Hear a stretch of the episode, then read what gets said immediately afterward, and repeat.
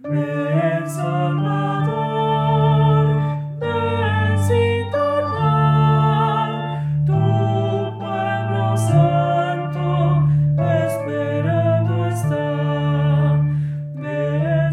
Santo Evangelio según San Mateo. En aquellos días, mientras Jesús enseñaba en el templo, se le acercaron los sumos sacerdotes y los ancianos del pueblo y le preguntaron, ¿con qué derecho haces todas estas cosas? ¿Quién te ha dado semejante autoridad? Jesús les respondió, yo también les voy a hacer una pregunta, y si me la responden, les diré con qué autoridad hago lo que hago. ¿De dónde venía el bautismo de Juan? ¿Del cielo o de la tierra? Ellos pensaron para sus adentros. Si decimos que del cielo, Él nos va a decir, entonces, ¿por qué no le creyeron? Si decimos que de los hombres, se nos va a echar encima el pueblo, porque todos tienen a Juan por un profeta.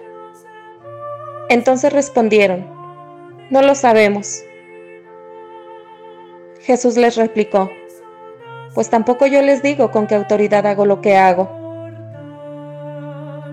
Palabra del Señor.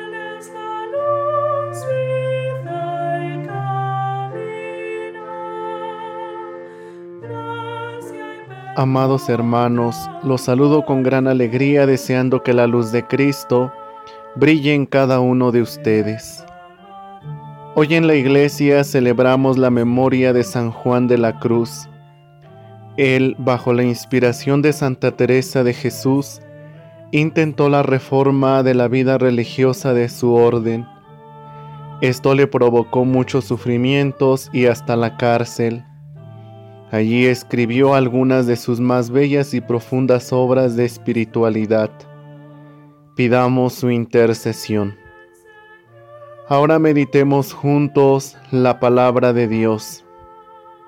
El Evangelio nos describe un conflicto que tuvo Jesús con las autoridades religiosas de su tiempo.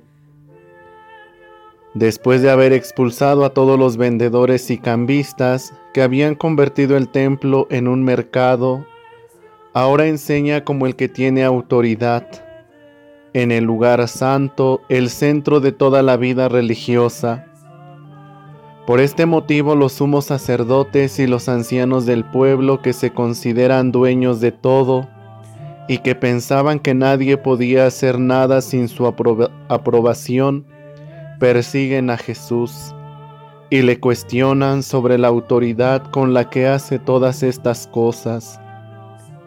Buscan tener pruebas para después acusarlo y condenarlo a muerte. No cuestionan ni siquiera los milagros realizados y las razones que llevaron a Jesús a expulsar demonios, sino más bien cuestionan de dónde viene la autoridad. Piensan que Jesús, como todos, tiene que rendirles cuentas de lo que Él está haciendo en ese momento. Se sienten con derecho de que todo lo pueden controlar ellos. En realidad, están llenos de miedo por perder el control de todo. Que ya no sea a ellos a quienes obedezcan, sino que ahora vayan detrás de Jesús y lo vean como la máxima autoridad. Ante todas las preguntas que le formularon a Jesús, Él no se niega a responder, pero muestra su firmeza, autoridad y la libertad con la que realiza todo. También les cuestiona. La pregunta que lanza Jesús tiene una doble respuesta, para bien o para mal. El bautismo de Juan, ¿de dónde viene? ¿Del cielo o de la tierra? Muy en el fondo ellos sabían la respuesta, pero no lo aceptaban y sabían que si respondían que del cielo, se les iba a cuestionar sobre por qué no creyeron en él. Y si respondían que de la tierra, corrían el riesgo de que todos se les fueran encima porque Juan era tenido por un profeta. Por esto, para no exponerse, dicen, no lo sabemos. Una respuesta deshonesta, fingida y a la vez interesada, pues lo único que a ellos les interesaba era no perder su liderazgo ante la gente. Pero aún así, con todas estas cuestiones que le hacen a Jesús, ya lo habían decidido todo, que Jesús debía ser condenado a muerte. Por falta de honestidad de parte de estas autoridades, Jesús tampoco les responde, porque Jesús es la verdad y no la falsedad. Ojalá que en este tiempo del adviento, en el que nos aproximamos ya de manera muy cercana al nacimiento de Jesús en la Navidad, demos un vistazo a nuestra vida y preguntémonos si nuestra vida la hemos vivido en la verdad o simplemente en la falsedad, porque nuestros intereses son otros y por eso no dejamos que Cristo tome autoridad de nuestros ideales, pensamientos y acciones.